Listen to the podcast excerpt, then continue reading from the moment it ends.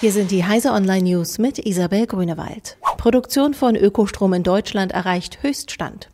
Die Stromproduktion aus erneuerbaren Energien ist in Deutschland auf einen neuen Höchststand geklettert. Im ersten Halbjahr 2018 wurden nach Berechnungen des Energiekonzerns E.ON 104 Milliarden Kilowattstunden Strom von Wind- und Solaranlagen sowie Wasserkraft- und Biomasseanlagen erzeugt. Diese Menge würde rechnerisch ausreichen, um alle deutschen Haushalte bei einem Durchschnittsverbrauch von 2500 Kilowattstunden ein Jahr lang mit Strom zu versorgen abgehängte Regionen in Deutschland mit schnellem Internet attraktiver. Wirtschaftlich abgehängt fristen manche Regionen ein Schattendasein. Forscher der Universität Halle-Wittenberg wollen ein Mittel dagegen gefunden haben.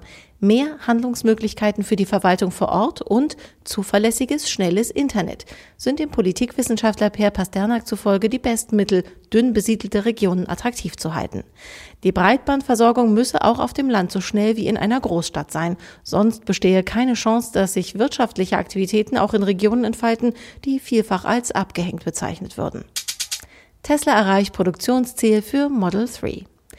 Tesla hat laut einem Tweet von Firmenchef Elon Musk sein Ziel erreicht, wöchentlich 5000 Exemplare seines Elektroautos Model 3 zu produzieren.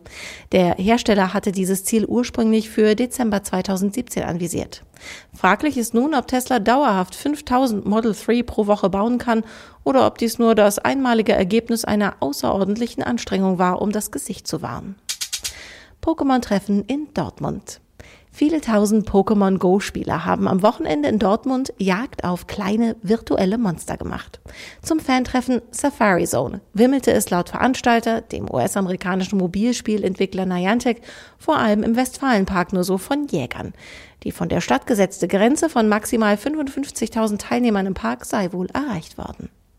Diese und alle weiteren aktuellen Nachrichten finden Sie auf heise.de.